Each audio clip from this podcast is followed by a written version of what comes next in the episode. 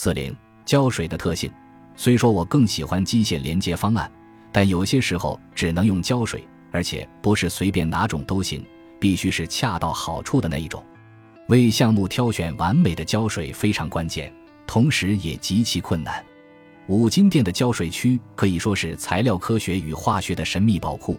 五分钟环氧胶、AB 胶、白胶、木工胶、万能胶、纸张专用胶、接触型胶、焊接胶、有机硅胶，选择适合的胶水是个难题，新手会备受焦虑的折磨。这是说起来挺奇怪的，尤其是回想起小时候，胶水在那时看起来似乎既简单又神奇。在乐一通的卡通片里，歪心狼为了逮住 B B 鸟，把胶水涂在地上，然后自己被粘住了。胶水就是这么强大，在孩子眼中，胶水是一种神秘的物质，能把东西粘在一起。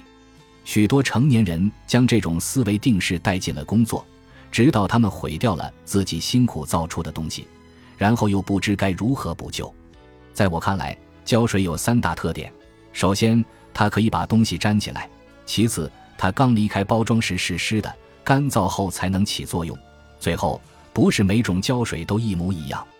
如果你要把两个材质类似的东西粘起来，方法其实很简单：木材就用木工胶，纸张就用聚乙烯醇胶，硅橡胶就用硅基胶，以此类推。你要寻找的胶水是固化后物理特性与要粘合的材料最接近的那一种。关键在于温度、性能和用途。对于大多数常见材料，市面上都有专门配置的胶水。请想象一下，烟囱上立金属石载风吹雨打的砖块，砖块的使用寿命是固定的，而且不会四处移动，所以不需要韧性强的胶水。砖块承受的机械负荷不是单一的，而是复合的，它们一块块叠放，不会移动，总质量很大，因此需要抗压强度高的胶水。请想象一下，如果你用硅基胶来砌砖，砌上一两排也许还行。但由于这种胶抗压强度低、韧性高，最终建筑物会下陷、倾斜甚至倒塌。此外，还要考虑天气，随着温度的变化，材料特性也会随之变化。低温会使物体变得又脆又硬，高温则会让它们变软且有弹性。温度还会影响物体的尺寸。通常来说，物体遇热会膨胀，遇冷则会收缩。物体在高温下膨胀的程度可能会超乎你的想象。支撑金门大桥的主钢缆在晴朗的白天要比在深夜长约五点二米。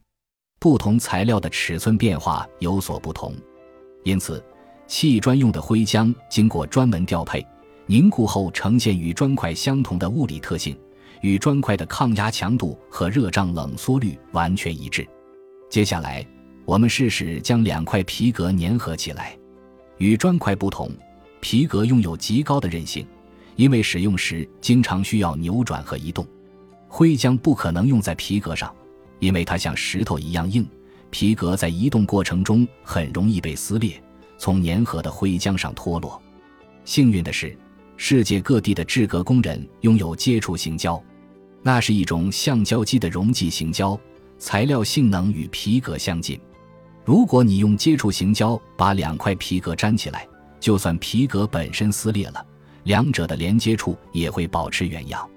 要选用性质与所粘合材料相近的胶，这听起来似乎显而易见。不过很多人都不清楚这一点，所以说，如果你是第一次听到这个说法，也不用觉得不好意思。此外，还有其他更重要的事需要关注。尤其是弄清处理不同材料时该用哪种胶，例如，如果要将两种性质不同的东西粘起来，使用哪种胶就要根据经验、试验和老天的意思了。因为你使用的胶水需要在两者的机械特性与材料特性之间取得平衡。为了加以说明，我会举一个比较复杂的例子：玻璃与金属。请想象一下，将一块玻璃与金属粘合起来。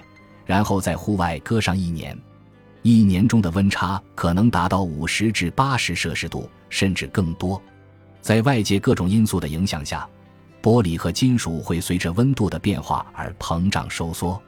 就这两种材料本身而言，这并不是什么问题。问题在于两者的热胀冷缩率不同。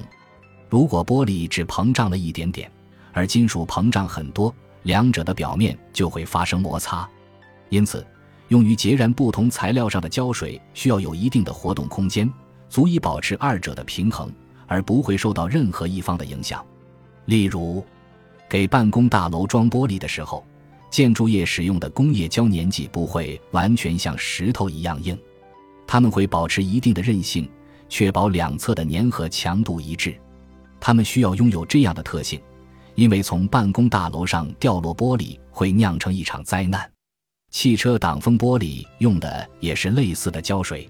对绝大多数创客来说，在作坊里造成的后果通常没那么可怕，但他们面对的情况是类似的。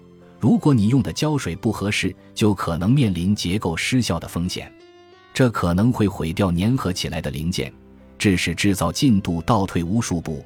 超出你能够承受的范畴。本集播放完毕，感谢您的收听，喜欢请订阅加关注，主页有更多精彩内容。